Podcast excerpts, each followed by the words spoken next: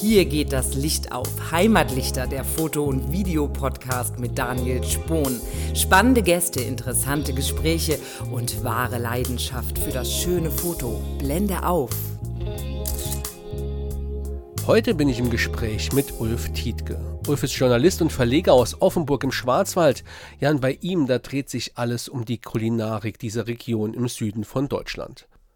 Ulf hat gerade mit Schwarzwald Reloaded 2 den Nachfolger seines beliebten Kochbuches herausgebracht und auch in seinem Magazin Hashtag Heimat, dem Genussbotschafter für den Schwarzwald, da dreht sich alles, fast alles, um die Kulinarik dieser Region.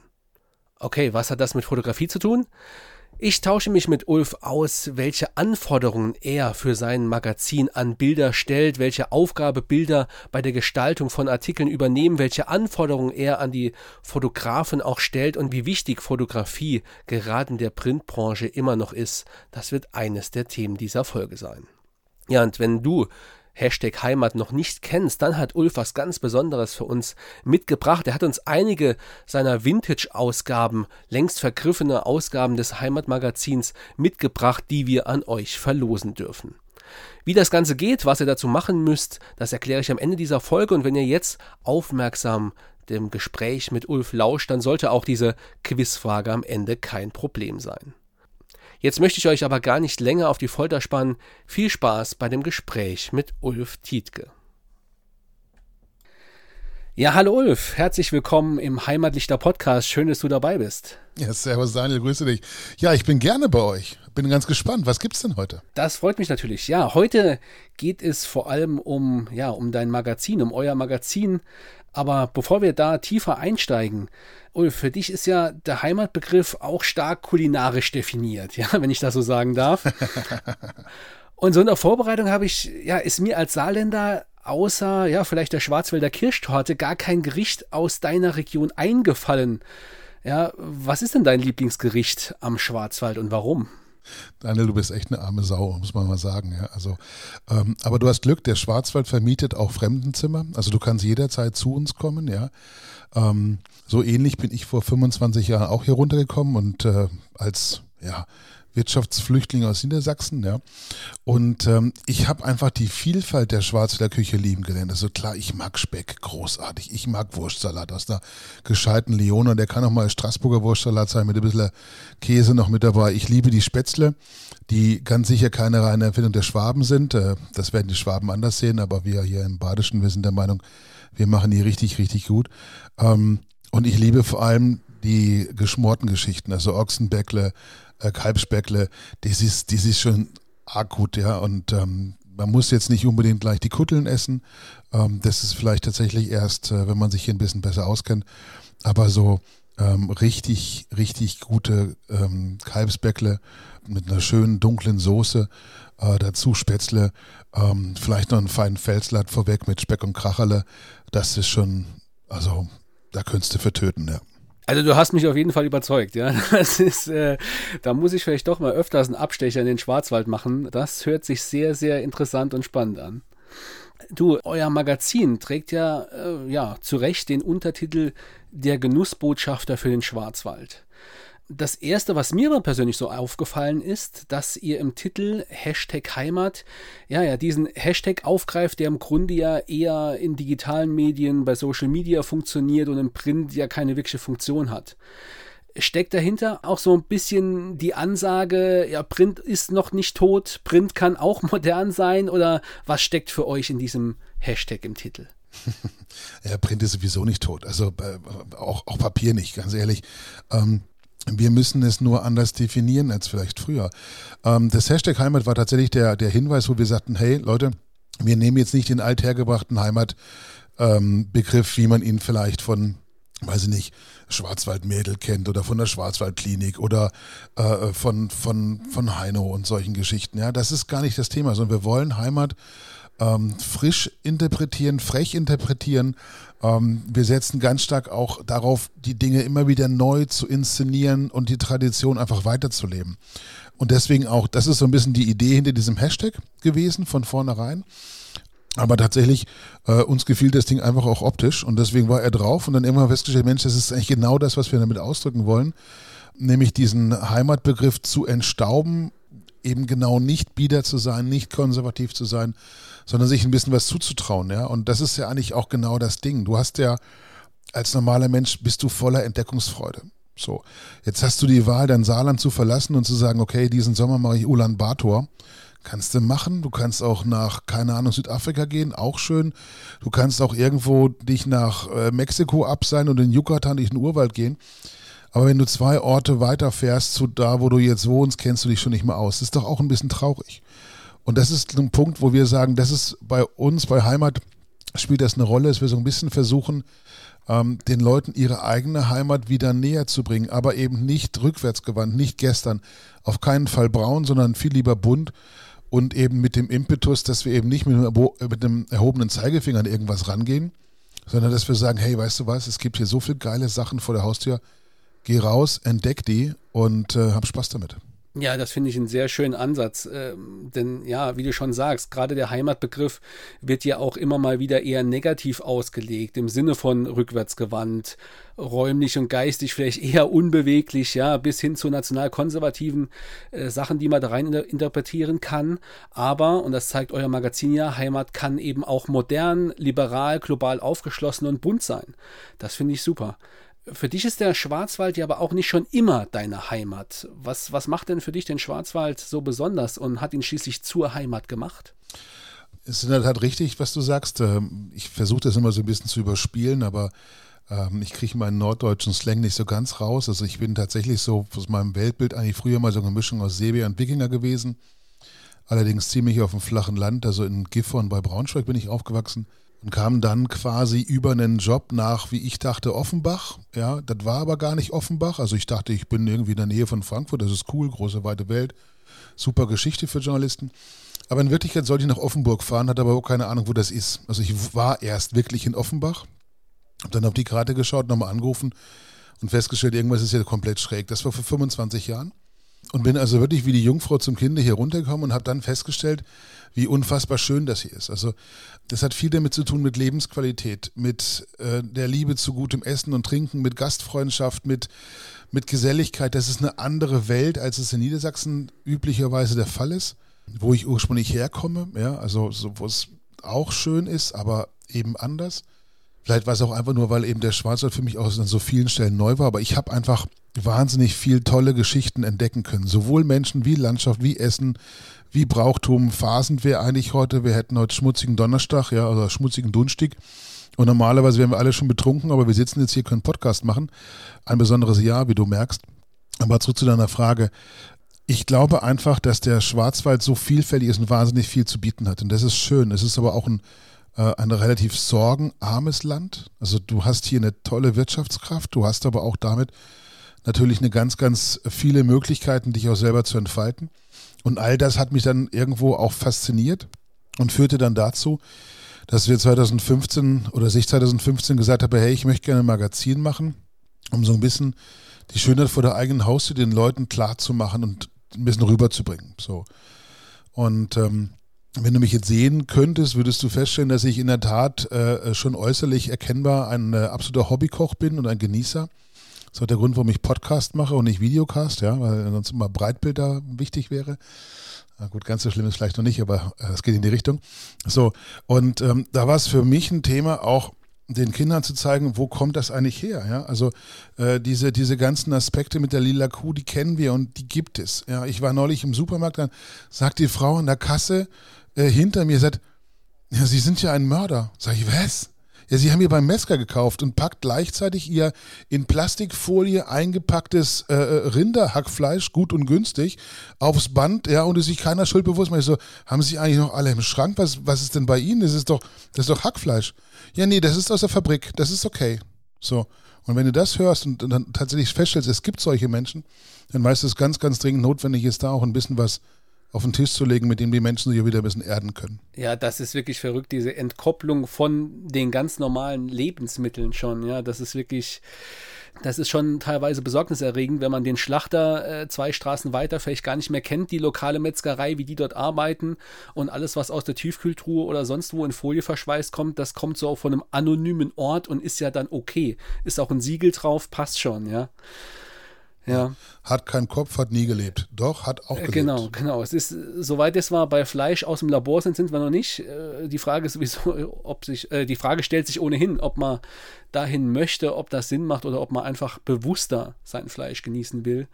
Aber ich denke, das ist. Ja, es gibt das Fleisch aus dem Labor ja tatsächlich. Also es gibt es. Es wird inzwischen hergestellt. Es ist auch gar nicht mehr so teuer. Ich glaube, 100 Gramm liegen inzwischen was bei 85 Euro oder sowas, ja.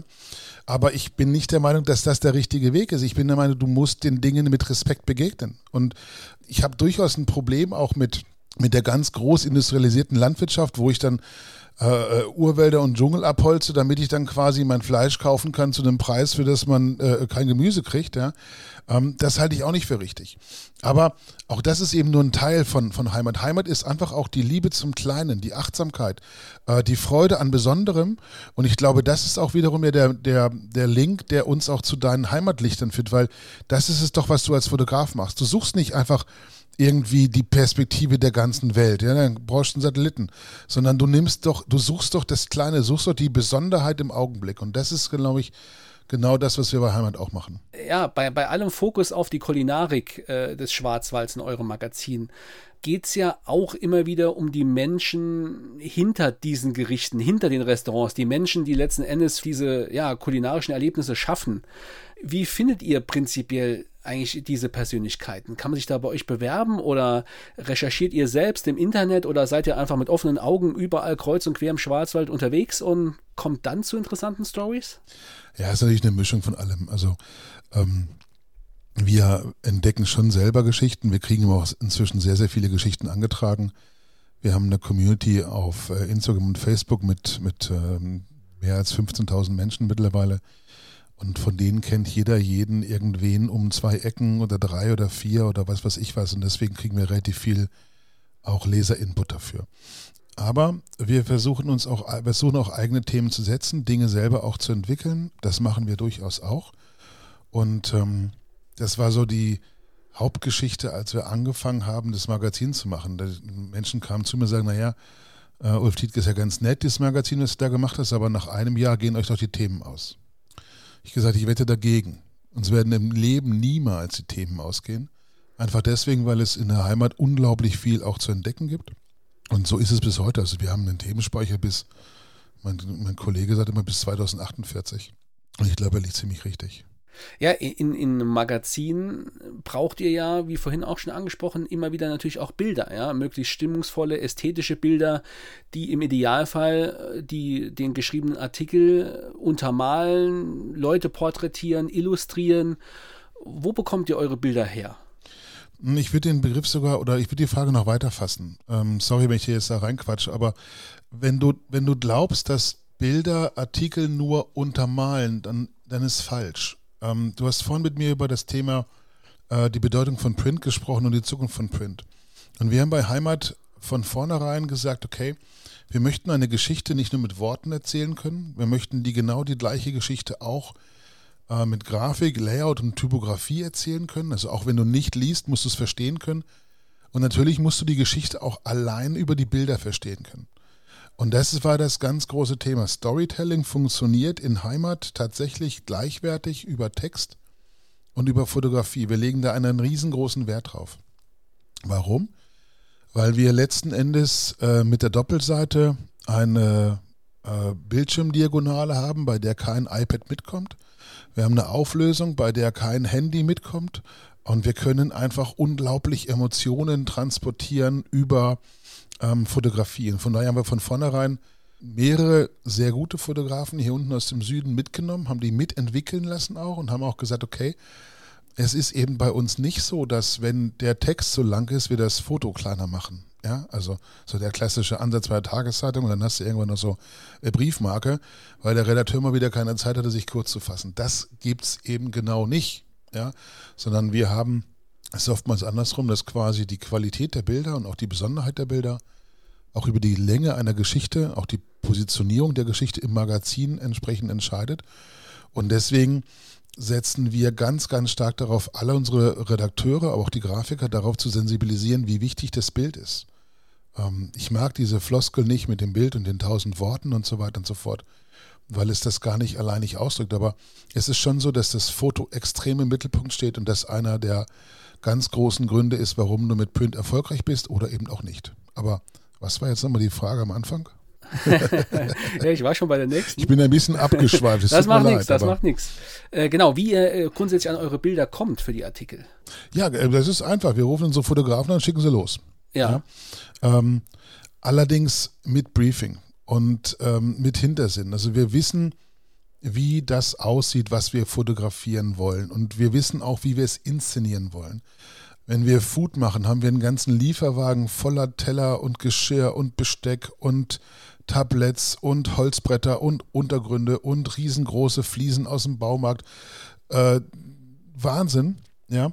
Und wir inszenieren die Dinge. Wir sagen, hey, wir wollen genau das und das und das damit ausrichten. Das heißt, bei einem großen Fotoshooting machen wir auch ein Moodboard vorweg und äh, nehmen uns dann auch die Zeit, einfach einige Stunden zu fotografieren, um am Ende des Tages wirklich zufrieden zu sein ja, ich glaube, dieser ganze Aufwand im Vorfeld, der zahlt sich nachher natürlich erst richtig aus. Vielleicht für manche Betrachter auch eher im Unterbewusstsein spielt sich das ab, aber der ganze Artikel ist einfach dann stimmig und eben nicht zusammengeschustert, sondern da wurde alles bedacht, wie du schon so schön sagst. Ja, das Layout hat da genauso seine Rolle ähm, beizutragen wie das Bild oder der Text. Und wenn alles so Hand in Hand ineinander greift, das zeigt ja auch der ja, bundesweite Erfolg eures Magazins, dann passt das einfach. Es ist ja auch wirklich andersrum genau das gleiche. Weißt du, wir haben so viele Magazine heute, die bedienen sich an irgendwelchen Stockfotos und zwar ausschließlich, ja, wir nehmen auch mal ein Stockfoto. Ja, wenn wir einen Hintergrund brauchen zum Beispiel, keine Ahnung, irgendwie eine Struktur, dann nehmen wir ein Stockfoto, um daraus vielleicht nochmal noch an einem Bild zu arbeiten. Aber ansonsten eben nicht. Und wir machen auch jetzt nicht, dass wir sagen, wir, wir schreiben jetzt die Rezepte bei Chefkoch ab. Das machen auch so viele inzwischen, ja. Das ist doch alles Scheißendreck. Also, wenn du, wenn du die Liebe nicht mehr aufbringen möchtest, ein Magazin zu machen, das richtig, richtig gut ist, dann spar dir das Papier. Ja, äh, was ich immer wieder wirklich irritierend finde, ist, äh, im Grunde leben wir heute in einer Welt, in der der Bilderkonsum so hoch war wie sicherlich noch nie zuvor. Gleichzeitig erfährt die Fotografie und die Fotografie als Handwerk aber eine immer stärkere Entwertung oder Abwertung fast schon, ja. Findest du, da müsste die Printbranche generell oder sollte mehr Verantwortung übernehmen? Gute Frage. Es wäre natürlich schön, ich weiß aber nicht, ob wir das noch können. Ob die Printbranche dafür wirklich noch die Kraft hat, das, das zu machen. Es ist natürlich so, dass du äh, früher es einfacher war, die Spreu vom Weizen zu trennen. Du hast die Bilder vom guten Fotografen und du hast die Totalkatastrophe von den Hobbyfotografen gehabt, ja, die einfach mit irgendeinem, irgendeiner Klatschmatik irgendwo drauf geklickt haben. Das, was die, was die, was die modernen Handys, auch die modernen Kameras heute machen können im Bereich der Bildverbesserung und so weiter und so fort und der Instant-Filter und äh, äh, Facetune und was es da nicht alles gibt, das, das, das ist schon schwierig, weil es einfach viel von dem egalisiert, was der Fotograf normalerweise an Wissensvorsprung hat.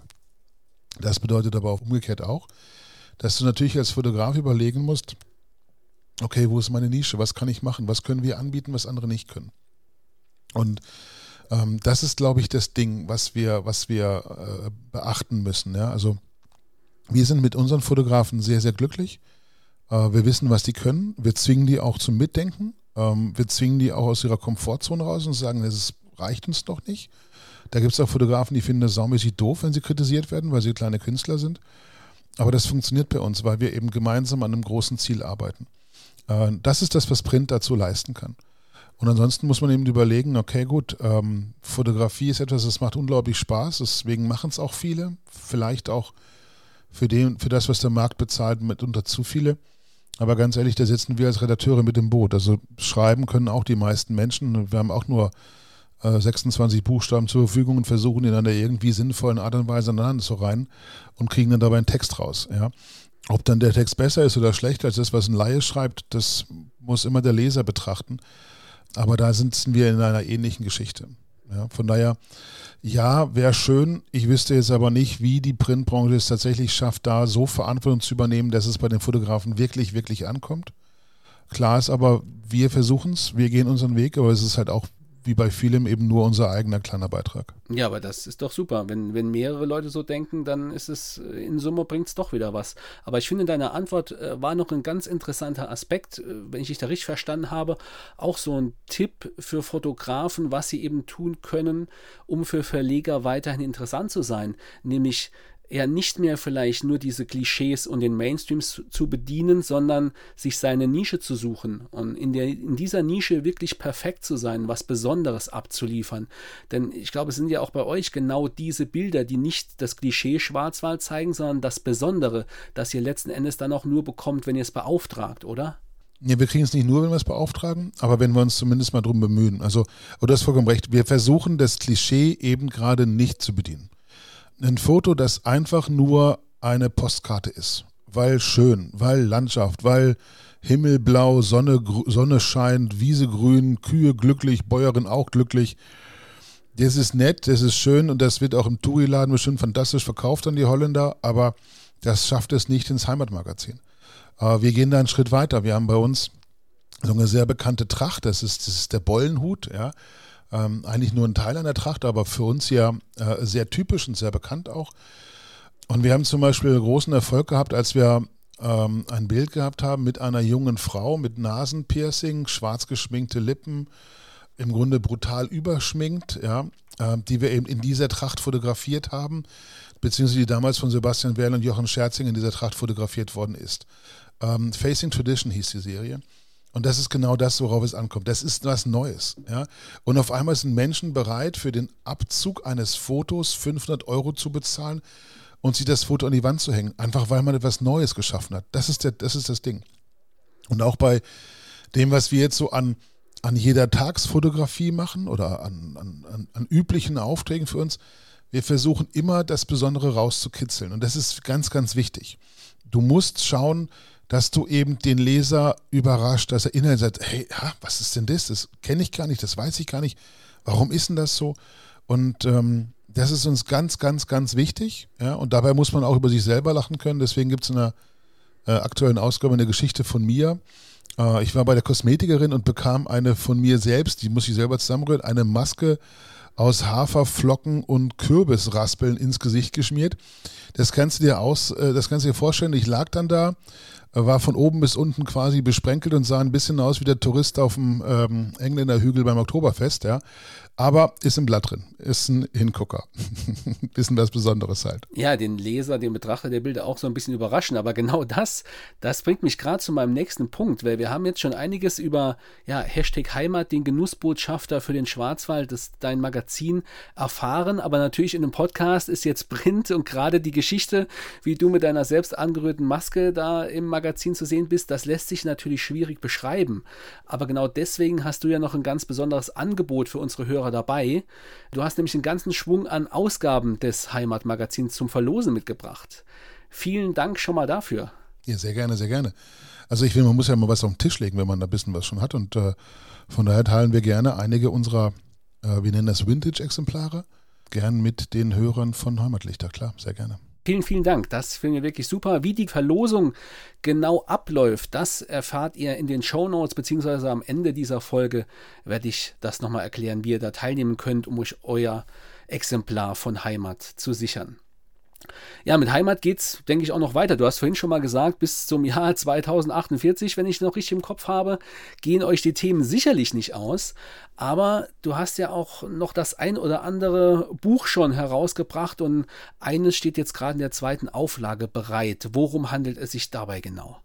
Ja, wir haben vor zwei Jahren die erste, ähm, das erste Schwarz Reloaded gemacht, ein, ein Kochbuch, und haben dann äh, vergangenes Jahr im, im März ähm, saßen wir hier natürlich auch im, im Lockdown und haben uns überlegt, ja scheiße, was machen wir jetzt? Ja, also die Gastronomie überall zu, die Hotels zu, viele unserer Kunden äh, komplett verunsichert.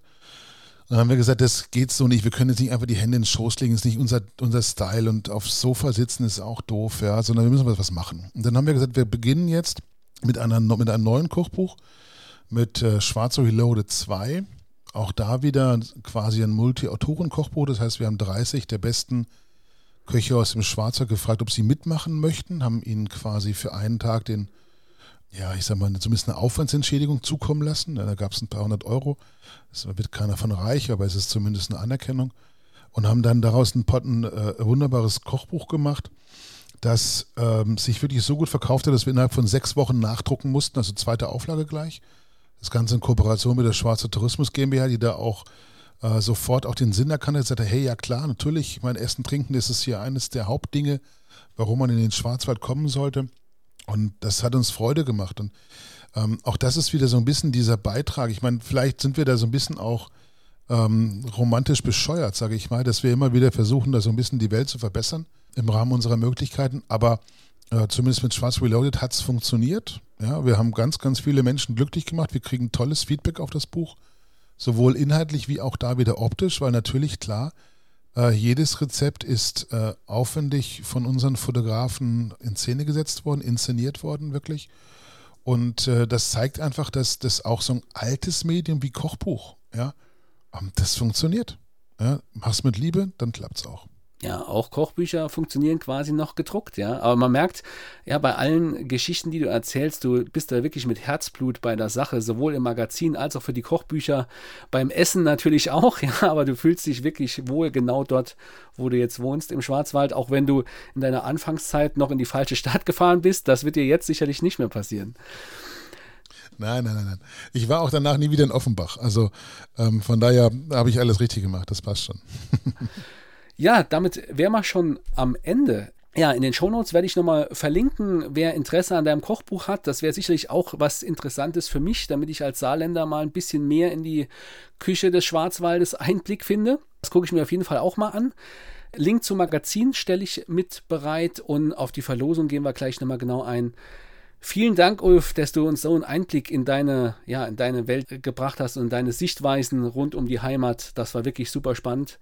Vielen Dank dafür und gerne einmal wieder hier im Heimatlichter Podcast. Danke dir. Daniel, vielen, vielen Dank. Das war eine ausgesprochen kurzweilige halbe Stunde mit dir. Hat mir große Freude gemacht und ähm, wie gesagt an alle äh, Fotografen, Heimatlichter und Heimatdichter da draußen, lasst euch nicht unterkriegen. Ihr könnt was, nehmt euch die Zeit auch wirklich geilen Scheiß zu produzieren und äh, ich bin mir sicher, dass es dann auch wieder vorangeht. Ich weiß, wie schwierig es momentan für viele Fotografen ist im Lockdown, ähm, wie wenig Aufträge da sind, aber ich bin sicher, es kommen auch wieder andere Zeiten, also lass dich nicht unterkriegen und ähm, viel Vergnügen. Gute Zeit. Ciao, ciao. Danke für diese Motivation. Das ist wirklich, das kann jeder gut gebrauchen, der in der Kreativbranche gerade unterwegs ist.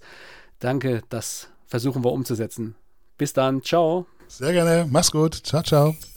Das war Ulf Tietke im Gespräch. Ja, und wenn du jetzt mehr über das Magazin Heimat erfahren möchtest und vor allem eine der bereits vergriffenen Vintage-Ausgaben dein eigen nennen möchtest, dann hast du jetzt die einmalige Chance, bei unserem Gewinnspiel teilzunehmen. Von welchen Schwarzwälder Gerichten schwärmt Ulf im Podcast? Schreib uns deine Antwort unter die Shownotes dieser Folge im Heimatlichter Magazin. Teilnahmezeitraum ist der 9.4. bis zum 17.4. und am 18.4. werden wir dann die Gewinner bekannt geben. Als kleines Schmankerl hat Ulf auch noch ein Exemplar seines Kochbuchs als Hauptpreis dazugegeben, also mitmachen lohnt sich auf jeden Fall. Die Gewinner werde ich natürlich auch zu Beginn der nächsten Folge bekannt geben. Und apropos nächste Folge, in zwei Wochen, da dreht sich alles um Fototechnik, genauer gesagt um die Filterfotografie. Mit Christian Mütterties werde ich mich da austauschen, welche Filter es da gibt, für welchen Zweck man die unterschiedlichen Filter einsetzen kann. Und da das ein relativ umfangreiches Thema ist, wird in zwei Wochen der erste Teil dieser Doppelfolge starten. Ja, und wenn du gerade auf der Suche nach neuem Fotoequipment, nach neuer Fotoausrüstung bist, dann möchte ich dir den Sponsor der heutigen und auch der kommenden Folge ans Herz legen, Foto Franz aus Kehl. Seit nunmehr 65 Jahren dreht sich bei Foto Franz alles um Foto, Video, aber auch den Service dahinter. Und auch wenn du nicht aus dem Schwarzwald kommst, dann kannst du auf jeden Fall mal www.fotofranz-online.de besuchen, denn einen Online-Shop gibt es dort auch und telefonische Beratung ist auch kein Problem. Ja, das war's für heute. Um keine Folge in Zukunft zu verpassen, abonniert am besten direkt den Heimatlichter Podcast. Ich freue mich aufs nächste Mal mit euch. Bis dann, euer Daniel.